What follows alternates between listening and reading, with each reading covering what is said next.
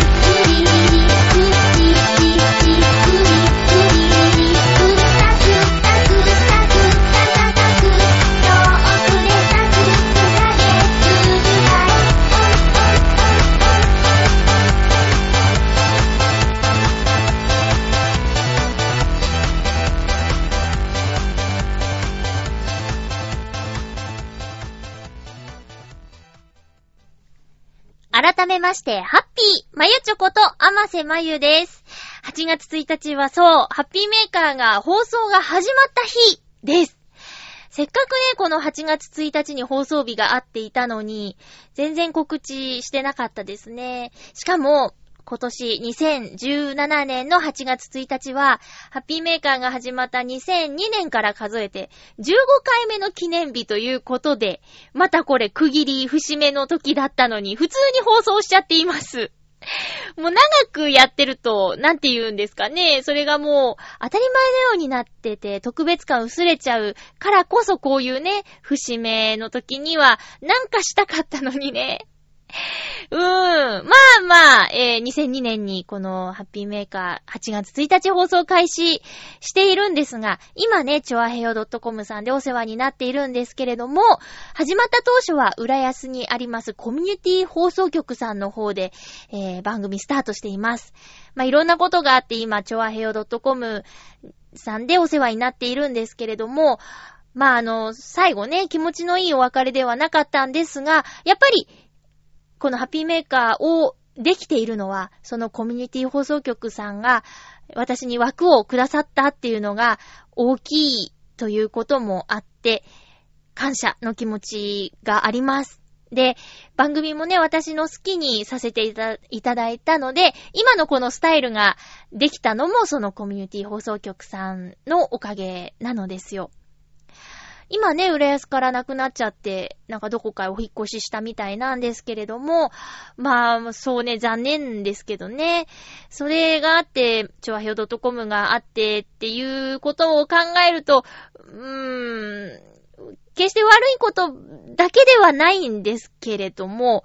まあ、当時相当な方にご心配とご迷惑をおかけしたという記憶は消えないですからね。もうずっと残っているし、うーん。ねえ、リスナーさんにもだいぶ心配と不安と、うーん、中には何やってんだって怒った人もいるかもしれないしね。まあ、そういういろんなことがあって15年間ハッピーメーカーを続けさせていただいています。最初、30分の夕方の生放送番組でスタートしたこのハッピーメーカー。ほどなくして夜の、火曜日夜の1時間番組をさせていただくことになって、これも生放送ですね。えー、コミュニティ放送局にいた時は基本すべてが生放送でした。で、えー、っと、最初、ウェブ配信していない、その周波数のエリアだけでやっている時にお便りをくださった、ファックスをくださった、えー、ハートワークさん、そしてミスター X さんのことはずっと忘れないです。私がスタジオで喋っていて、何のリアクションもなくて、誰に届いているんだろうこれは独り言なのかなって不安になった時に、メールやファックスが届いた時のあの喜び。忘れないですね。本当にあのお二人がいてくれたから、よし来週もまた続けようみたいな感じで頑張れたんだと思います。そしてその後、あの、すでにもうウェブ番組っていう、ウェブ配信番組っていうのは存在していて、その時はお笑い番組を中心に、えー、お笑いウェブラジオというタイトルで、ウェブ配信をね、コミュニティ放送局さんでやっていたんですよ。当時は割と早かったんじゃないかな、そういったことに挑戦するっていうのが。で、私の番組はお笑い番組ではございませんが、ここに載せていただきたいですとお願いをして、で、その際に今まで使っていた BGM は使えなくなりますよっていうことで、一人で喋るのがとても不安だった私を助けてくれた、クミちゃんとコッコちゃん。三人スタイルの期間がありました。えー、一年、半年か一年間ぐらい三人でやりまして、で、コッコちゃんは卒業で、クミちゃんは独立っていう感じで、えー、その後には、うーん、養成所で知り合ったトモさんとの番組期間があります。トモさんとの番組期間中は、ほんと、そうですね、北へ真っ最中っていう感じで、えー、ゲストの方がいらっしゃったりね、ハドソンさんやレッドさんから、あのー、ゲストさんで来てくださって、なんといっても、その主題歌やキャラクターソングをどこよりも早くオンエアしちゃうっていう試みをしまして、ただ、ウェブ版では音源の部分カットということでね。それでは聴いていただきましょう。北へダイヤモンドダスト、主題歌、なんとなく北へって言った後、プチって切れて、お送りしたのは、なんとなく期待でしたっていうね、悲しい放送になってしまってたと思うんですけど、そのオンエアを聞きたいくて、浦安まで、こう、携帯ラジオを持って、聞きに来てくださった方とかもいらっしゃって、いや、本当にビッグタイトル、鍛えってすごいなーっていうふうに思いました。で、その鍛えをきっかけに、リスナーさんも増えてくださって、私を知ってくださって、で、まあ、そうですね、未だに、北へから10年以上経ってますけど、未だに応援してくださってるっていうのは本当にありがたいことで。で、それ以外にもね、北へじゃなくて、聞きに来た方っていう方も、なおさら嬉しくて ねえ、聞いてみようみたいな。キャラクターが好きでとかじゃなくて聞いてみようっていうのはまた嬉しいことなんですよね。うん。というふうにね、歴史があるんですが、その後、割と長い期間一人で喋っていて、そしてゆっこちゃんと出会って、ゆっこちゃんと一緒に番組をやる期間があって、ゆっこちゃんも独立して、えー、なつひちゃんとの番組をやって、今は卒業してっていう感じで、本当になんか長いようで、まあ、あっという間なんですけど、思い返してみればいろんな出来事があったなっていうふうに思います。まあ、本当に、あのー、何ですかね。たまにね、こう、ラジオ、ウェブラジオをやってるんですよ、なんて言ったら、どんな番組なのって聞かれてすごく困っちゃうんですけど、喋ってますって言うしかなくて。で、そういうね、一緒に番組を作ってくださったみんなや、あと、スタッフさん、それこそ受け入れてくれたスタッフさんや、今ではね、チョアヘオ .com さんが、あの、番組を私は作るだけで、それ以降の管理をすべてしてくださってるっていうところで、本当にい、いてくれなかったら番組続けられなかったっていう気持ちが強いんですけれども、忘れてはいけないというか、何を置いてもリスナーさんの存在っていうのが一番で、最初のね、頃にこうリアクションがなくて、独り言なんじゃないかって不安になっちゃっていた私を支えてくれたのも、えー、メールやファックス、リスナーさんからのリアクションという、こう、贈り物だったんですけども、今でもね、えー、いっぱいお便りくださったりしてありがとうございます。私自身もラジオに投稿することが、まあ、たまにですけどあるんですよ。で、その時に、まあ、読まれなかったらすごく寂しいし、あとは、メールを作るのってすごく大変だなっていうふうに思ったんですよね。まあ、読む側の気持ちもわかるから、尺的なこと考えたり、で、その長さの中に分かりやすく伝えようとか、こう、うまいトスになればいいなとか、いろんなこと考えちゃって、この間あの、浦安の花火大会がテレビで放送されてたんですけどね、それに、こう、花火大会の思い出っていうテーマで、エピソードを送ってくださいみたいなことがあったので、よし、送ろうと。今回は、私お仕事としては参加していないので、あの、何らかの形で参加したいと思って、番組宛てに送ろうと思って、かなり時間かかっちゃいました。何を送ろうかなってしばらく頭の中で考えていて、数日経って。で、それから作成にまた、まあ1時間以上はかかったかな。パソコン開いて、メモ帳を開いて、うん、こうじゃない、こうじゃないって言ってコピーしてメールに送って、添付して、あ、添付じゃない、貼り付けて送ってっていう風にやったんで1時間以上かかったんですけどもね。そのメールは無事に読まれて救われたなって思います。だから、なるべくこのハッピーメーカーに届くメールはすべて読みたいと思っているんですけれども、やっぱりこの番組の性質上ね、なるべく明るくハッピーになれるようなお便りをご紹介したいと思っているんですよ。うん。なるべくね。だからまあ、ちょっと番組にそぐわないようなお便りは、ごめんなさいして読まないこともあると思うので、そのあたりはちょっと了解していただいて、ハッピーメーカーだからっていうことで、よろしくお願いします。うん、ブラックなメールが大好きな番組もありますからね。もしも、どうしてもドス黒い気持ちを抑えきれなくて誰かに聞いてほしいっていう場合は、番組ごとに、あの、使い分けるといいと思いますよ。さあ、えーと、15年目のハッピーメーカーも変わらずやっていこうと思うんですけれども、いつまでやるか問題っていうのはね、私の中に結構あって、うーん、喋ることはね、すごく好きだし、うーん、やめたいとか思ってるわけじゃないんだけど、私も来年39歳で、もうすぐね、40歳になるんだっていうことでね、ハッピーメーカーも15年やってるんだっていうことでびっくりしたり、今日もね、バイト先のことを今までどんなバイトしたみたいな話の中で、私は吉野家で働いてたことがあるよって言ったら、吉野家って暇で楽そうですねって言われたの。で、そんなことなかったのよ。19歳の時は。ちょうどあの、かはらともみちゃんが、つゆだくで牛丼を食べるのが好きみたいなことを言って、で、それまでね、牛丼店って男性が、こう、おりゃーってご飯を急いで食べるみたいなイメージの場所だったのが、若い女の子が行くようになってって、ちょっとブームになってた時期の吉野家さんだったんで、ものすごい忙しかった。しかも、中目黒の駅中というか、改札出てすぐのところにある店舗だったんですよ。で、ニューオープンっていうこともあって目が回る忙しさ。で、当時の技でね、15分休憩の間に牛丼の並盛りを食べきるっていうね、熱々を食べきるっていう、あの、技まで習得するぐらい勤務してたんだけど、まあまあ、そういうことも話してたら、そうかって。あの吉野家で働いてた時って20年前なのかって思ったらもういろいろ怖くなっちゃってね。あ、そうかって私もう40歳になるんだなって思ったりした時に、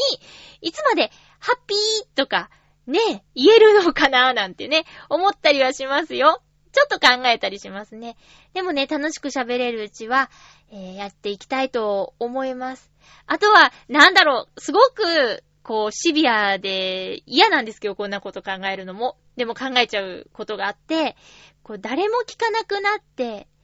番組次回最終回ですって言った時に、メールも全然来なくって、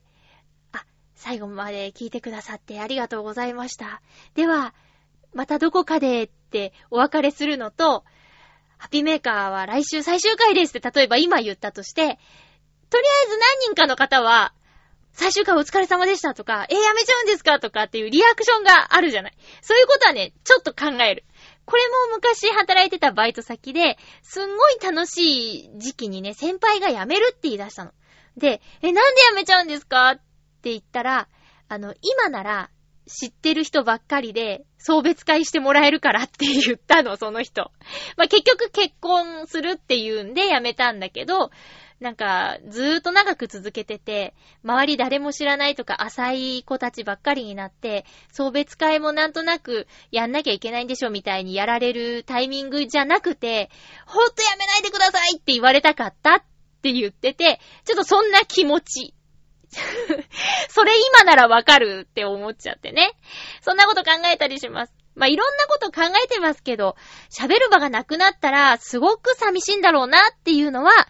激しく思っていることなので、まあまあ、そんなすぐにどうこうっていうことはないと思いますので、これからも、ね、ぜひ、お付き合いください。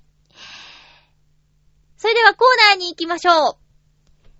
ハッピートーク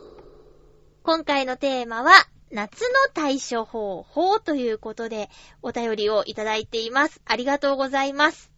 まずは、ハッピーネーム、フクロウのキスさん、ありがとうございます。まゆちょさん皆様、ハッピーハッピー？今回のテーマ、夏の暑さ対策について。私の場合は特にありません。私の今住んでいる部屋は、四方に窓があるので、風さえあればそれなりに涼しい環境になります。猛暑日とか風のない日はエアコンを使いますけどね。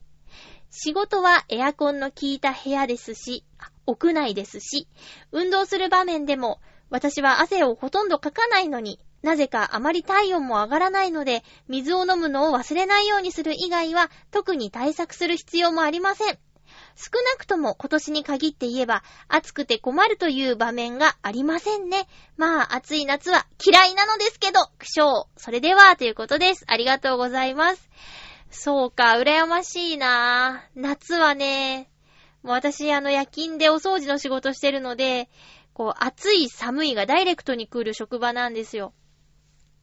それでも働き始めた頃に比べたら職場環境は良くなってますね。今いろいろとうるさいというか、まあ、なんだろう、気をつけましょうっていう声が高まっているっていうのもあって、ちょっとお水飲みます。すいません。ね。だから、以前はね、その、全く空調が入ってない部屋でとかっていうことだってあったけど、今は、その、多少、送風ぐらいついてるかなみたいな、前とは違うなっていう風に感じているんですけども、それでも体を動かしてお掃除をするので、まあ、あってもなくてもみたいな状況にはなるんですよね。だから、この時期は、毎年転職を考えますね。オフィスワーク羨ましいぜって。寒いとか、カーディガンをか、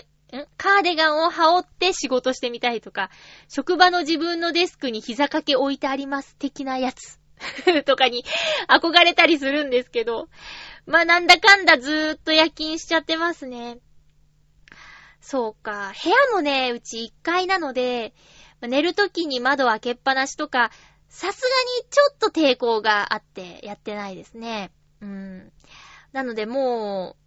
う、何年か前の夏からは、諦めたっていうか、もう我慢しないで、空調のお世話になろうという風に考えを変えちゃいました。それでも、こう、アイス枕と扇風機でしのげるならば、それで行くんですけども。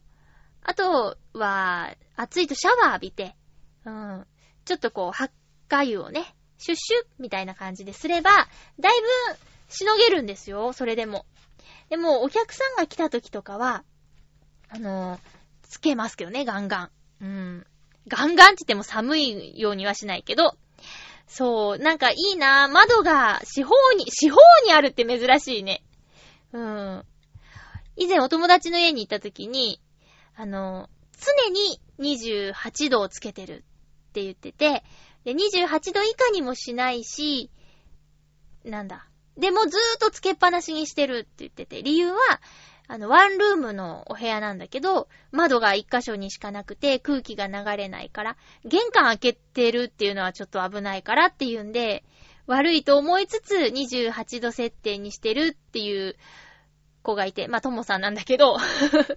当時ね。まあ、でも今28度じゃちょっとしんどいよね。うん。まあ、環境が変わってるからさ、その場その場で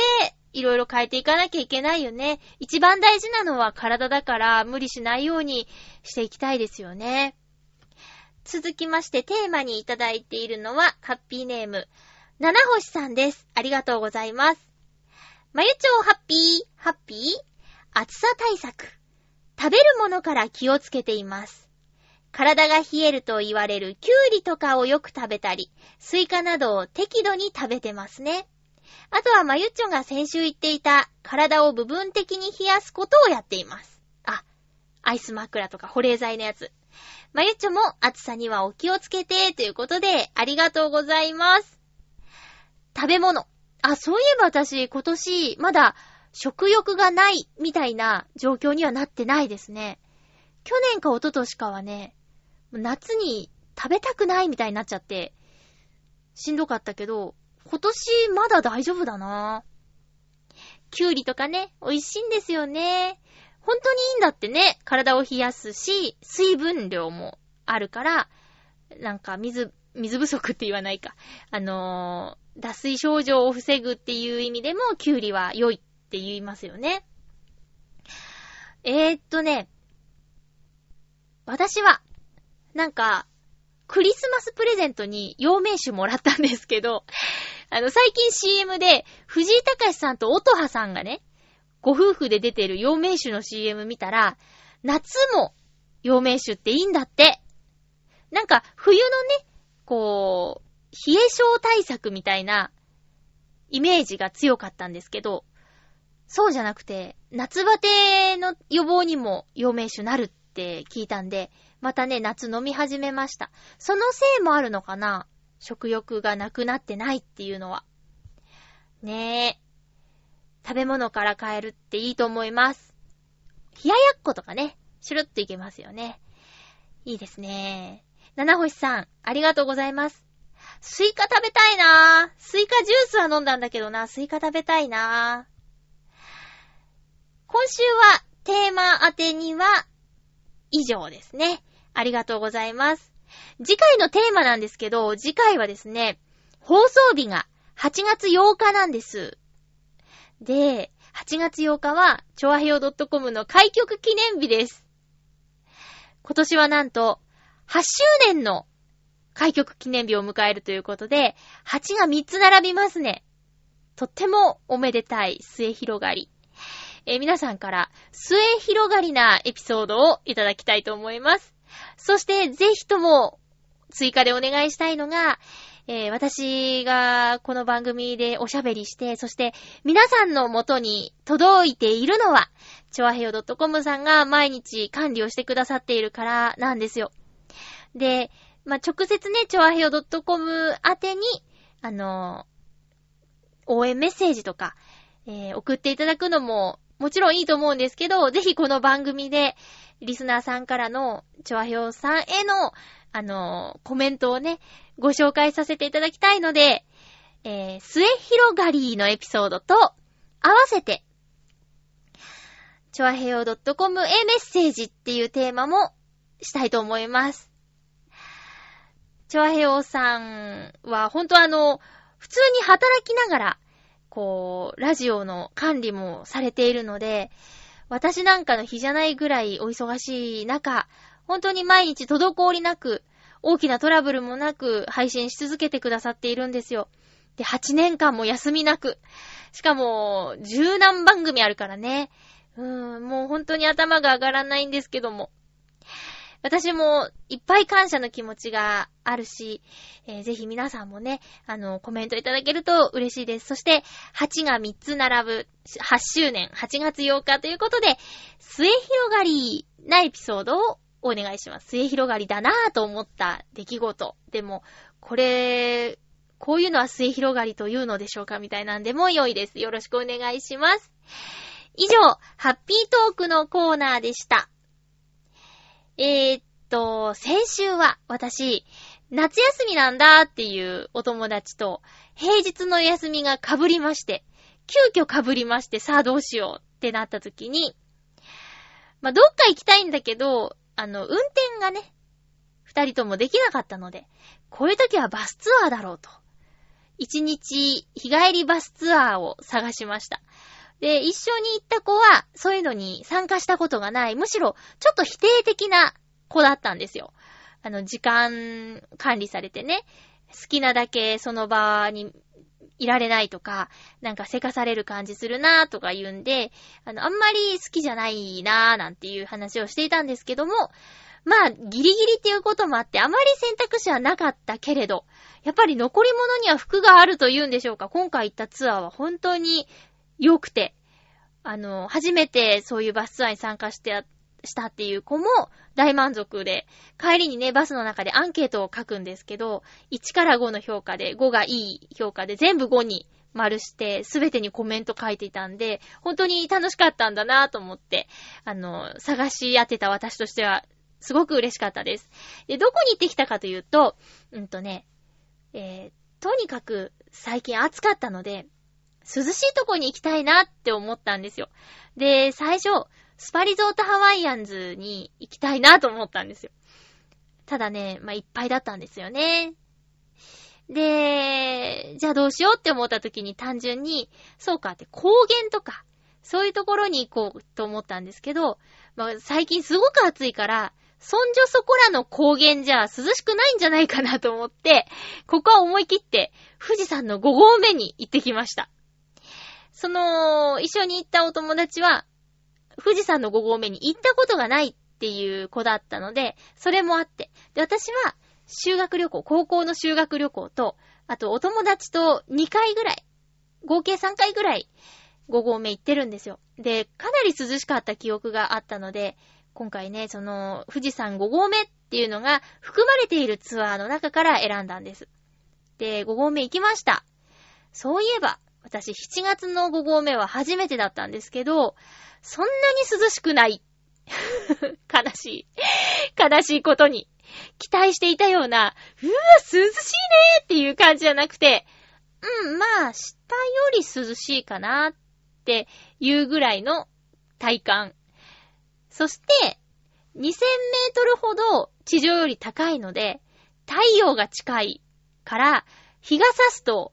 下より暑い気がして、なんか、太陽が痛いみたいな感じになってて、結局ね、思ってた感じじゃなかったですね。ただ日陰に入ると、空気が乾燥してるのか、まあ、涼しかったけど、でも、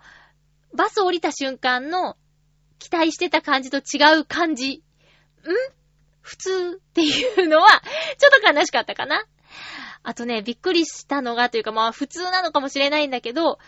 登山客がね、すごく多かったです。到着したのが12時前後だったんですけどね。どうやら、その時間から登り始めて、えー、夜は8合目あたりでお泊まりをして、朝早く起きて、というかまあ、深夜起きてかな。うーん、ご来光を見るツアーの出発の時間だったみたい。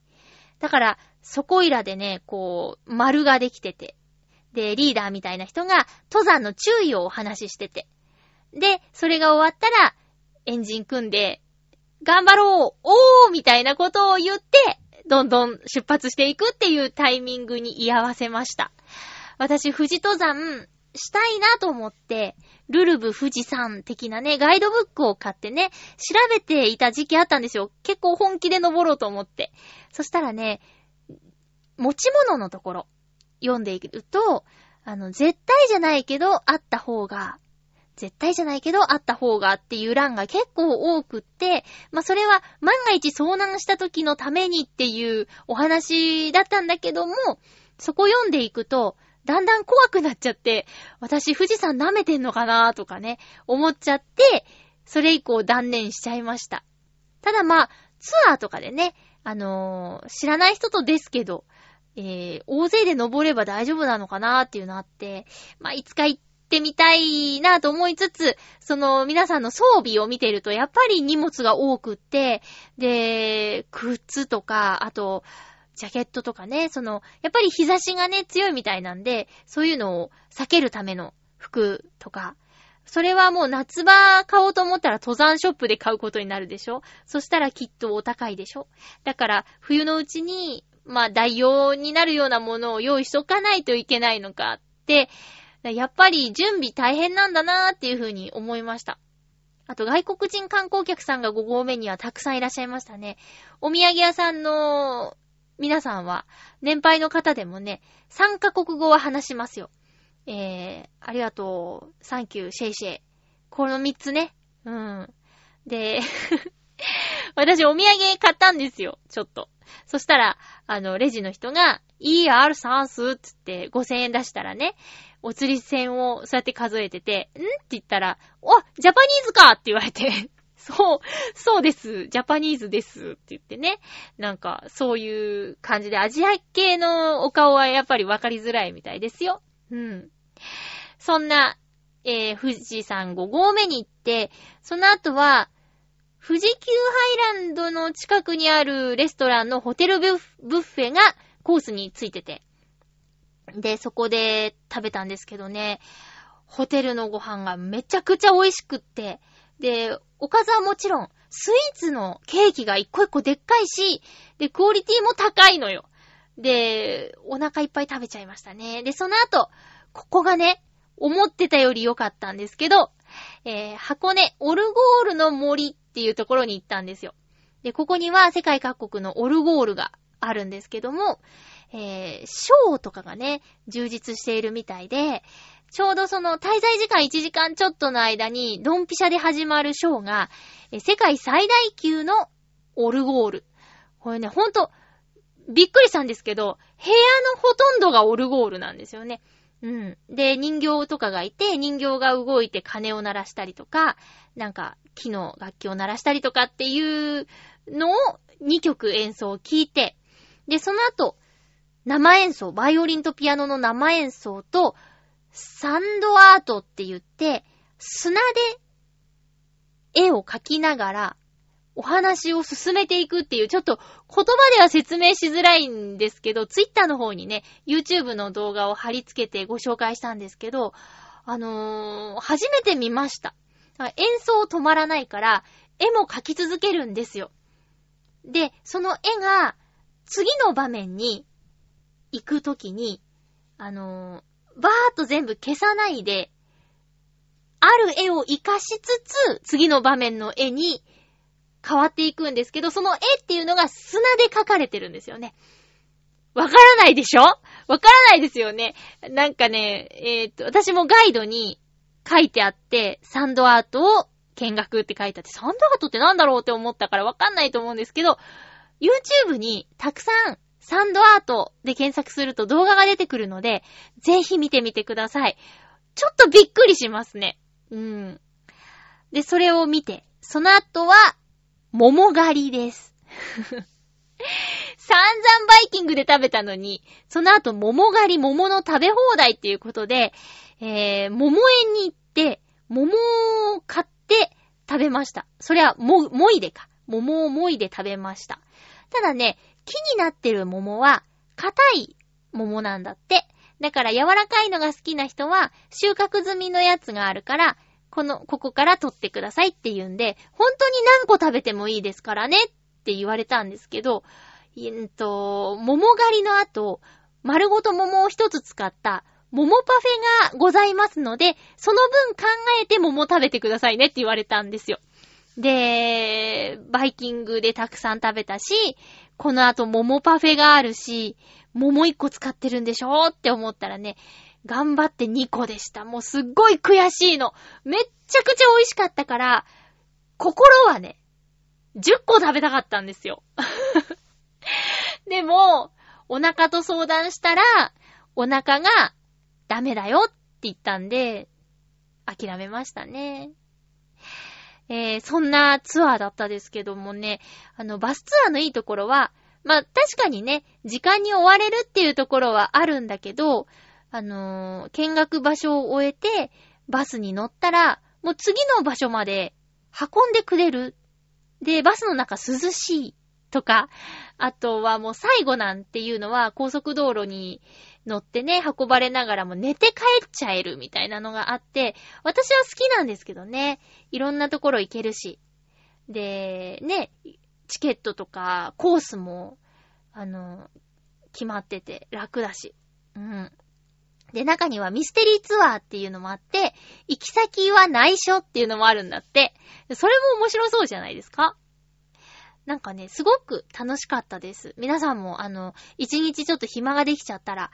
えー、バスツアー探してみるのはいかがでしょうか？今回はね、HIS さんでお世話になりました。HIS さんは空きがあれば前日の夕方6時まで予約可能っていうね、すんばらしいシステムがあるのですよ。うん、だから急に明日どうしようってなった時に、そういう風に探してみるのも良いかと思います。では、お便りをご紹介していきましょう。ハッピーネーム、ふつおたで、えー、っと、青のインプレッサさん、ありがとうございます。まゆっちょさん、ハッピーでございます。ハッピーでございます。例のカメラ屋さんの店員さんですが、中学校時代、僕にとってのインフルエンサーみたいな女性だしょうな。とは言っても、乃木坂46のインフルエンサーがヒントになったわけではありませんぞ。ちなみにインフルエンサーとは、世間に与える影響力が大きい行動を行う人物のことですぞ。さて、来週はめいっ子とおいっ子のお話をしますぞ。中学時代の好きな人に似てるってこと？かな？うーん、インフルエンサー。乃木坂46のインフルエンサーも分かってないんですよね。やばいそうか。ちなみにって書いてくれてるから。世間に与える影響力は大きい行動を行う人物のこと。カメラさんの店員さんは、中学時代僕にとってのインフルエンサーみたいな女性だしょうな。うーん。前の、前、中学校の時の、青のインプレッサさんに、すごく影響を与えた女性に似てるということかな？かな？うーん。アドバイスをね、リスナーの皆さんにお願いしたんですけど、アドバイスは届いてないんですよ。うーん。難しいよね。まあ、だって、当事者じゃないからね、ほ、変なこと言えないしね。ごめんごめん皆さんに頼ってしまいましたけども。うん。青のインプレッサさん。そうか。うーん。お付き合いしたいっていうことなんじゃなければ、今のままがいいと私は思います。その、なんかね、もっと、もっとってなっちゃうのが良くないって言いますよね。例えば、なんか、お互いに好意があるのかなって思いながら、ご飯行ったり遊びに行ったりしている時期ってすごく幸せですよ。で、じゃあ、気持ちを伝え合って、お付き合いをすることになりましたっていうのは、その、なんとなくお互い好きなのかなーって思ってた時よりも、もっと、になってて。で、付き合いを始めたら、休みの日は一緒に過ごしたい。前は週1回でもよかったけど、もっと会いたい。とか、で、もっと私だけを見てほしいとか、なんか、どんどんどんどんね、ちょっと悲しい道に行ってしまうっていうことがあるんよね。で、もっと何々してくれないから他の女性に走るとか、他の男性に走るみたいなことなんてもう本当に嫌じゃないですか。もう、もうテレビそんなんばっかりやってるでしょ？ニュースとか。まあニュースじゃないか、ワイドショーとかでね。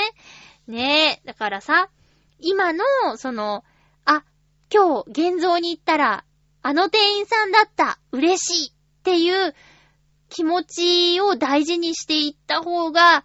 いいような気がする。なんかもっとお近づきになりたい、もっともっとってなると、その日々の幸せが、なんて言うんかな。ちょっと、ね、会えただけみたいになっちゃうよりは、会えた嬉しいの感情を大事にした方がいいような気がするんだよね。うーん。ちょ、うーん、なんか毎回ごめんね、こんなんなんかあんまりうまいこと言えないですけども。私はそんな気がするな。まあ、当事者としてはね、もっと喋りたいんだ、みたいなのあると思うんですけど、こればっかりはね、わかんないからな。うーん、もっとーって動いて、バリーンって全てがなくなっちゃうっていうのも怖いですしね。うーん。こういう時はね、恋愛漫画とか読んでいろんなパターンを見てみるのがいいと思いますよ。あ、こういう形もあるんだ、こういう形もあるんだって。自分の経験だけじゃ全然保管できないけど、私もっと少女漫画読んどきゃよかったって思ったもん。あの、最近ね、こう、少女漫画好きなお友達に借りて読んでて、おこれをなぜ私は中学の時に読まなかったのかと思いましたもんね。うーん。だから、青のインプレッサさんもね、漫画喫茶とか行ってね、少女漫画とかいろいろ読むといいですよ。長いやつは大変だから、短編物とかバーバーって読んで、あ、こういう時はこういう気持ちになることもあるんだな、みたいなの勉強になりますからね。もちろんフィクションなんだろうけど、ヒントにはなると思うから。ぜひぜひ。青のイプレッサさんありがとうございます。おいっ子さんとめいっ子さんのお話待ってまーす。続きましては、ふつおたで、ハッピーネーム、サバのみそにさん、ありがとうございます。まゆちょさん、ハッピーです。ハッピーです。先日、現役の相撲レスラーと合同でトレーニングしました。相撲レスラー？力士さんってこと？えぇ、ー、いろいろ筋トレを教えてもらって勉強になりました。が、それ以上に、とんでもない重さのバーベルを上げているのを見てて、びっくりを通り越してドン引きしてしまいました。もう人間じゃなくて、ゴリラか何かです。筋肉もりもりは本当にすごいですね。まゆちょさんは、ゆっこちゃんとかと合同ボイストレーニングしたりしますか？では、ということでありがとうございます。これはジムのイベントかなんかだったんですか？それとも個人的に相撲部屋とか、そういうトレーニング施設に行ったんですかね。現役の相撲レスラーさんと会ったって、貴重な体験ですね。うん、私の思ってる相撲レスラーさんが力士だったらなんですけど、そう、あの、ね、ちょっとポニョポニョして見えるけど、実はものすごい筋肉なんでしょ？柔らかい筋肉がついてるんでしょ？すごいよねバーベル。人間じゃなくてゴリラです。いや、もう、そんなんね、目の前で見たら、そういう感想を持ってしまうかもしれないですね。サバの味噌煮さんはどんな感じなんですか？体格的に。こないだね、しばらくぶりに会った男の子の友達が、急激にお太りになられてて、どうしたのかと思ったらなんかやっぱストレスだって言ってました。ストレスと、あと事務仕事になっちゃったことと、あと、食べちゃうって言ってた。最後のが一番の問題なんじゃないかなって思ったんですけどね。えー、なんだっけ、ジム通いとか続けてますか？暑いから無理しないようにしてくださいね。なんか誰かが言ってたんですけど、例えばじゃあ、は、走る、ジョギングをしようとか、ウォーキングをしようっていうのは、夏より寒い時期の方が痩せやすいなんて言いますね。夏は汗出た分、水分補給しなきゃいけないからっていうんで、結局数字的には戻っちゃうみたいなんですよ。まあ、筋肉量とかね、そういう面では変化があると思うんだけど、こう、ちょっとね、あの、体重の変化は分かりづらくなっちゃうのが夏のトレーニング。そのくせ、厳しいって、暑くて大変っていうのがあるそうです。え、サバの味噌煮さんありがとうございます。あ、えっ、ー、とね、うーんとね、合同ボイストレーニングは今はしてないですね。で、ボイストレーニング、そうだな。ゆっこちゃんと、あと、他の同期の皆さんと、合計で、うーん、5人ぐらいで、ボイスドラマをね、作りました。その時の事務所への、えー、なんだろう、アピールというか なんか、レッスンがない時に、自主的にね、脚本もメンバーの子が作って、で、スタジオでセリフ取って、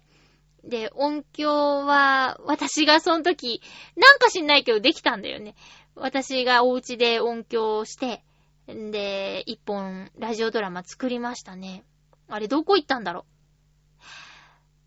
当時、ラジオでも流したんですよ。BGM をね、素材フリーにしたから、ウェブでも確か流したと思うんだけどな。結構前です。うん。楽しかったな。そういうことはあるんですけど、まあ、基本的には、もう、素だったら、それぞれっていう感じになっちゃいますかね。あと、合同ボイストレーニングとか、まあ、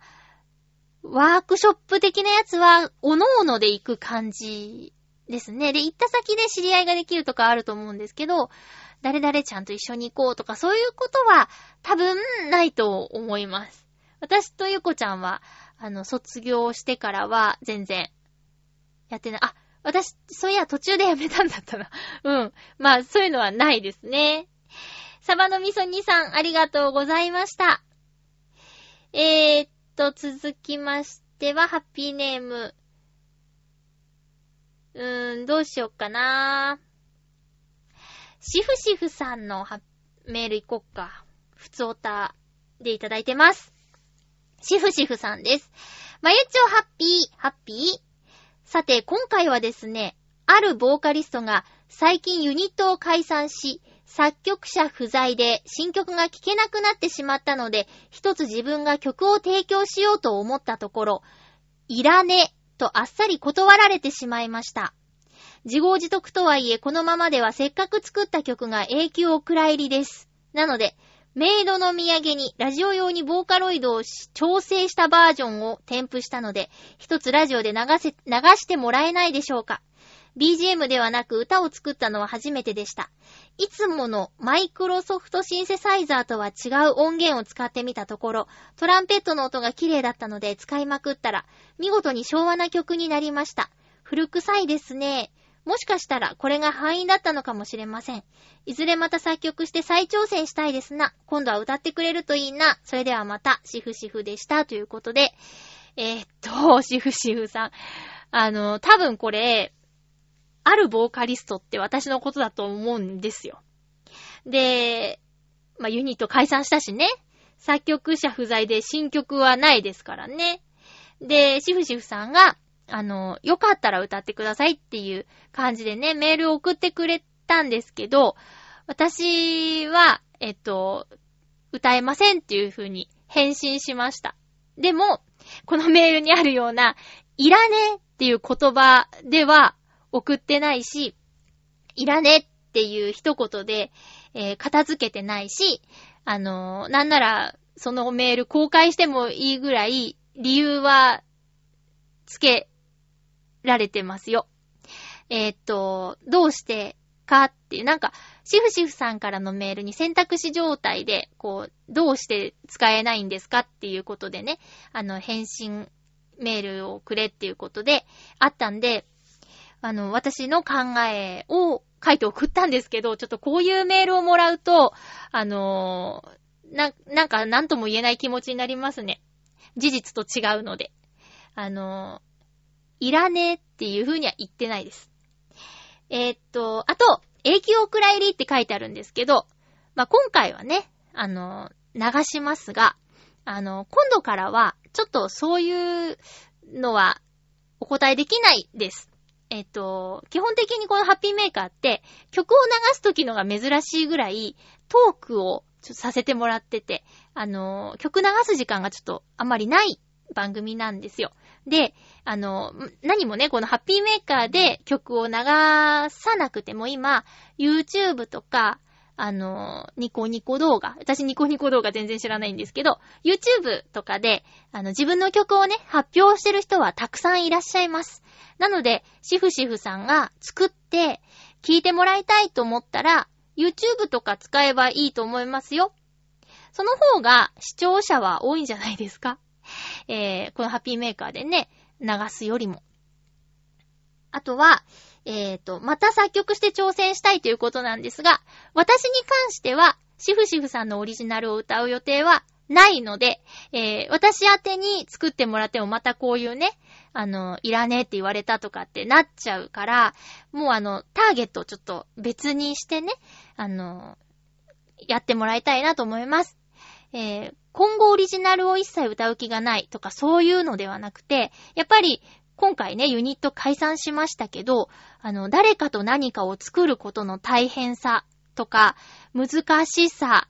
まあ楽しさも知ってますけど、やっぱりそれは顔を合わせて、あの、本当に信頼できる方とやっていきたいと改めて思ったので、ちょっとシフシフさんとはお会いしたこともないですし、ちょどんな方かもわからないし、今回こういうメールを送ってくるっていうことで、信頼関係を築くのはちょっと難しいなっていうふうに思っちゃったんですよ。申し訳ないけど。なのでね、あのー、また挑戦したい、再挑戦したいって書いてあったんですけど、私に関してはもう、あのー、やらなくて大丈夫です。もう自分のやりたいように、え自分の制作をしていただければと思います。で、ね、発表の場は YouTube とか、あの、いろいろあるから、えー、オリジナルを作ったら、作りましたよっていうことは、この番組でね、お知らせできると思うんですけれども、あの、そうじゃない場合はね、えー、ちょっと時間的にも難しいことになってくると思うので、ご了解ください。よろしくお願いします。いらねえなんて言ってないからね。すごい悲しかったんだから、このメール見たとき。ということで、シフシフさんが作って、えー、ぜひ流してほしいと言っていた曲を流しますね。えー、では聴いてください。シフシフさんのオリジナル曲です。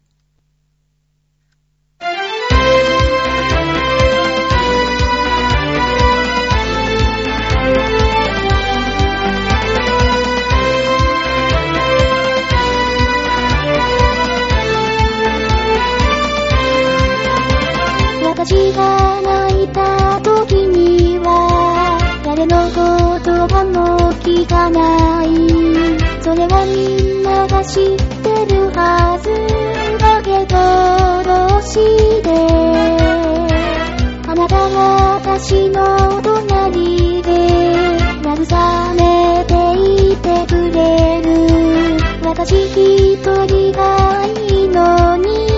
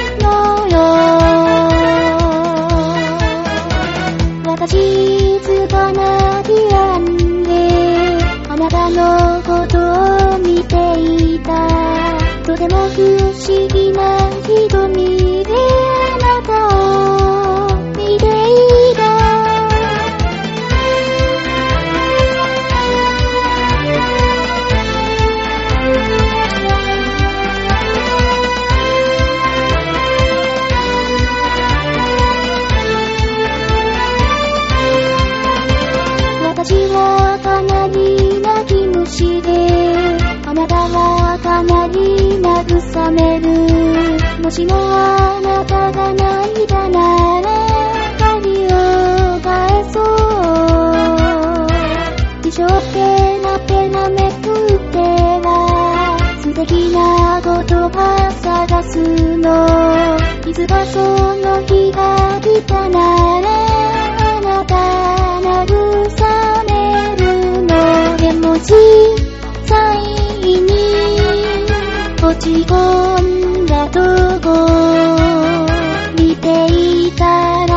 ら言葉なんて何も言えなかった後日あなたを呼び出して私あなたにつけたの。今度私が泣いたら抱きしめてほしい。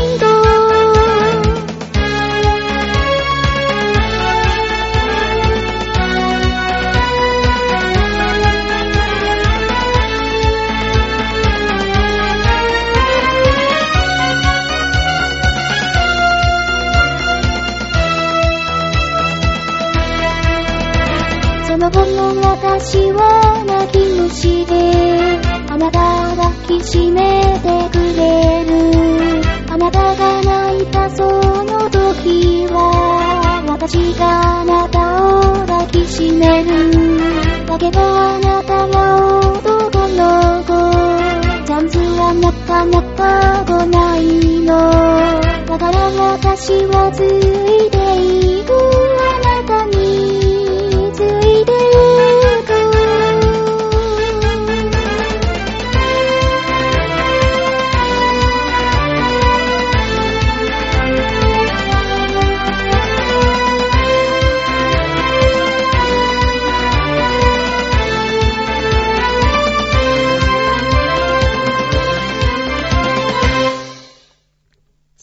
さんの作った泣くことと慰めることでした。お便りをご紹介します。あ、コーナーです。小さな幸せ、見つけた。えっと、ブルニさんから届いています。ありがとうございます。ご紹介します。まゆちょうハッピー、ハッピー？このメールをしている今日は7月の25日。世間では土曜の牛の日でございます。給料日でもあったので、仕事帰りにうなぎのかば焼き買ってきちゃいました。妻はうなぎを食べないので、お小遣いから奮発して自分用に1780円の少しお高いかば焼きを買いましたよ。そんなわけでただいま夕食前、小さな幸せが目前ですよ。香りだけでも皆さんにお届けしたいブルユニです。ということでありがとうございます。土曜の牛の日でしたね。えー、っと、火曜日か。うん。この日はね、私の友人のお誕生日っていうこともあって、私もうなぎ食べに行っちゃいました。えー、浦安の市役所の近くにあるうなぎ屋さんなんですけどね。えーと、確か2年、3年前も一度行って、すごく美味しかったんですよね。で、その時もね、牛の日に行きました。あのー、土曜の牛の日ってね、平賀源内さんが考えた、なんかキャッチコピーっていうか、そういうやつなんだよね。それはね、わかってるんだけど、そういう日でもないとうなぎ屋さんに入れないんですよ。庶民は。私なんてね、あの、土曜の牛の日がなければ、それを意識していなければ、じゃあちょっとお昼ご飯食べに行こっか、うなぎでも行くとかってならないからね。そういう意味でもね、土曜の牛の日という存在があってありがたいです。もしこれがね、お魚屋さんとか、うなぎ屋さんが、もうそんなね、平賀源内さんの言ってることに流されないぞってなって、牛の日やりませんって言ったらやらないけど、あの、あるうちは、その分用意してるだろうし、うなぎ屋さん行きますよ。なんか、ツイートのタイムラインにね、ツイッターのタイムラインとかに、土曜の牛の日反対みたいなご意見もね、目にしたんですけど、私はイベントごとには乗っかりたいタイプですよ。だから、恵方巻きとかもね、あのー、やりますよ。あの、一番大きい太巻きを無言で食べきるなんてことはできないんだけど、ハーフサイズとかね、あちょっと恵方巻きチックなもの食べたりしますね。そういう風にね、楽しんでいきたいと思います。ブリューニさん、いいと思います。すごいいいと思います。タレね、美味しいよね。あと、うなぎのちょっと焦げたところとかね。いや、あの、8月にもあるんでしょ？どうしよっかなもう一回言っちゃおうかな。えー、ということで、お便りありがとうございました。えー、っと、次回の予告です。次回は、8月8日放送分を8月6日に収録する予定です。テーマは、8月8日8周年のチョアヘヨ .com 開局記念日ということで、末広がりなことエピソードをお待ちしています。そして、チョアヘヨ .com 宛てにメッセージもいただけると大変ありがたいです。局の方聞いてると思うのでね、あのー、ぜひ聞いてみてください。よろしくお願いします。あ、ぜひ送ってください。よろしくお願いします。えーっと、ふつおたや小さな幸せ見つけたのコーナーにもお便りをお待ちしております。えー、ということで、お送りしてきましたハッピーメーカー、そろそろお別れのお時間です。どうやらなんか台風がちょっとシャレにならない感じで近づいているみたいですね。動きが読めないとか。ただ、そのまま来ちゃうととっても大きくて影響が計り知れないとか、そんなお話をさっきニュースで見ました。イタジェラでも言ってました。えー皆さん、気をつけてくださいね。台風だけはね、なんとか対策を取ることが可能な天才なので、進行方向とか見てね、あの、土のを積んだり色々とかできるものあると思うので、気をつけてください。お相手は、まゆちょこと、あませまゆでした。また来週、ハッピーな時間を一緒に過ごしましょうハッピー明日には二人並んでいるよ遠くまでも